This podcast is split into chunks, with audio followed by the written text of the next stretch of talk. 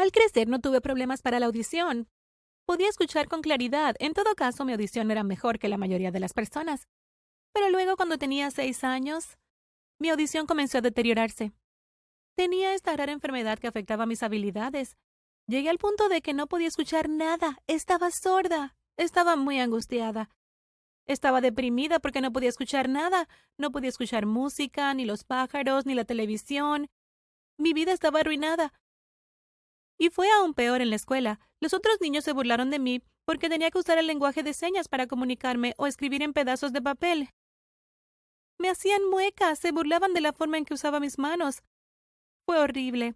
Y fue muy difícil adaptarme. Es más difícil que las personas que ya nacieron sordas. No conocen nada diferente. Pero yo sabía lo que era escuchar. Sabía de lo que me estaba perdiendo. No te puedes perder lo que nunca tuviste. Pero yo sí. La escuela fue especialmente difícil. Podía leer y escribir, pero cada vez que el profesor hablaba o daba clases me resultaba muy difícil seguirlo. Había estado en clases de lectura de labios, así que podía distinguir algunas palabras, pero todavía estaba aprendiendo. Claro, solo tenía diez años, por lo que no era tan crucial que pudiera entender todo por completo. Pero aún así quería aprender. No quería que me dejaran fuera. Finalmente me acostumbré. Podía usar el lenguaje de señas con fluidez y era una experta en la lectura de labios. Mis compañeros de clase comenzaron a dejar de intimidarme y en cambio me convertí en una de esas chicas populares. Pensaron que era genial que pudiera hacer el lenguaje de señas y muchos de ellos me pidieron que les enseñara. Estaba feliz de tener amigos otra vez. Las cosas iban bien. Había aceptado ser sorda y podía seguir con mi vida. Pero entonces, milagrosamente, cuando tenía alrededor de 15 años, mi audición comenzó a regresar. No tengo idea de cómo, pero de repente pude escuchar a la gente hablando a mi alrededor.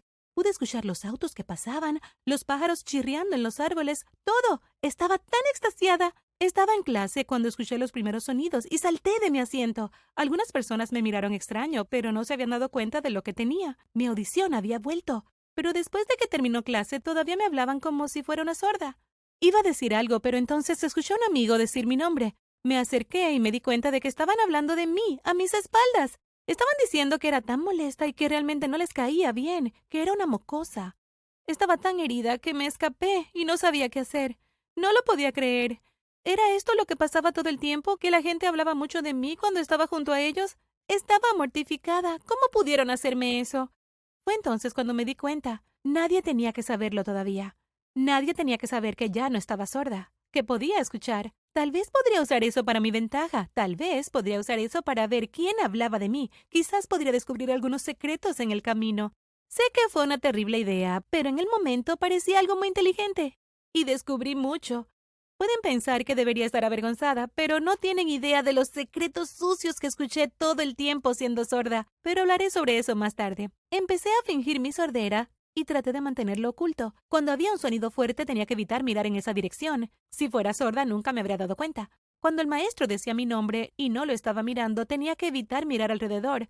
Tenía que esperar que alguien me tocara en el hombro para avisarme, como si realmente estuviera sorda. Y confía en mí, era difícil. ¿Te imaginas cuando alguien te llama? Tu primera reacción es mirar, ¿verdad? Pero yo tuve que arraigar en mí para fingir que era sorda, y tomó un tiempo, pero me acostumbré. Un día estaba en mi casillero y este chico lindo estaba parado junto con un grupo de sus amigos. Al principio, cuando me vieron, estaban preocupados, pero yo estaba mirando hacia otro lado, así que se relajaron. Mientras no pudiera ver sus bocas, no podría escuchar lo que decían, o eso pensaban. Me di cuenta de que estaban hablando de mí, y fue entonces cuando escuché a uno de los chicos lindos, Sam, decir que estaba enamorado de mí.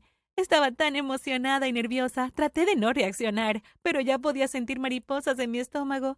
Estaba tan feliz que había fingido ser sorda. Si no lo hubiera hecho, nunca me habría enterado de que tenía un admirador. Inmediatamente me acerqué a él, mirándolo significativamente. Pareció entrar en pánico un poco y probablemente porque pensó que lo había escuchado, pero luego pareció recordar que estaba sorda. Bueno, poco sabía, escuché cada palabra. Eventualmente comenzamos a salir. Era bastante obvia con Sam, ya que sabía que definitivamente le gustaba, así que no pasó mucho tiempo antes de que lo invitara a salir. Era realmente lindo y me pareció muy divertido lo nervioso que se ponía a mi alrededor. Pero había una chica, Hannah, que siempre coqueteaba con mi novio. Estaba tan enojada con ella, quería gritarle cuando le decía cosas inapropiadas, pero me di cuenta de que eso delataría que realmente podía escuchar, así que me mordí la lengua.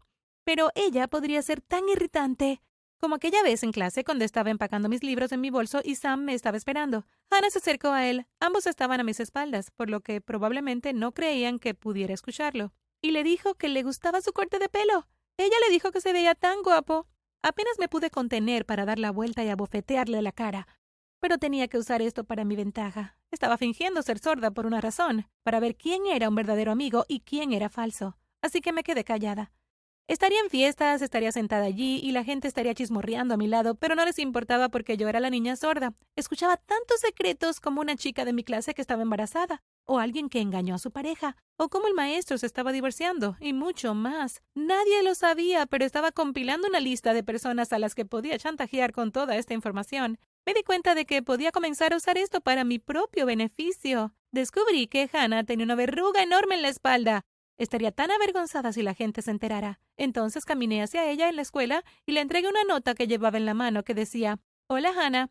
Sé de la verruga en tu espalda. Si quieres que este secreto permanezca entre tú y yo, aléjate de Sam. Él es mi novio, no el tuyo. Ella me miró y su rostro estaba rojo, y ella asintió. Está bien, me dijo siseando. Me alejé, trabajo hecho. Sabía que no tenía que preocuparme de que Hannah estuviera cerca de Sam nunca más. En esos pocos años en la escuela secundaria me convertí en la notoria chantajista de la escuela. Si alguien entraba en mi lista negra, seguramente lo lamentaría, porque tenía suciedad en todos.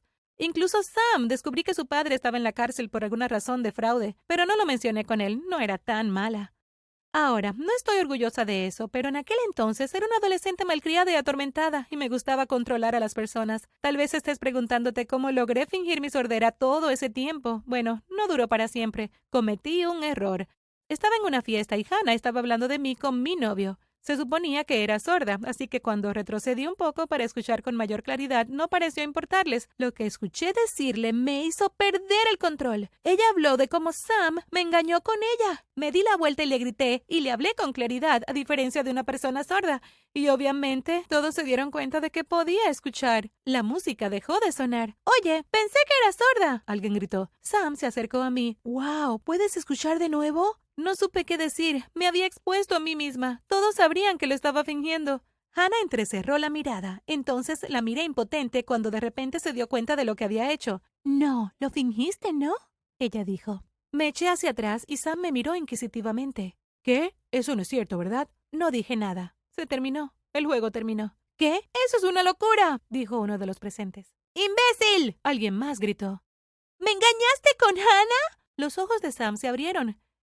¿Qué? ¿Cómo supiste? ¡Ja! Así que por eso te revelaste.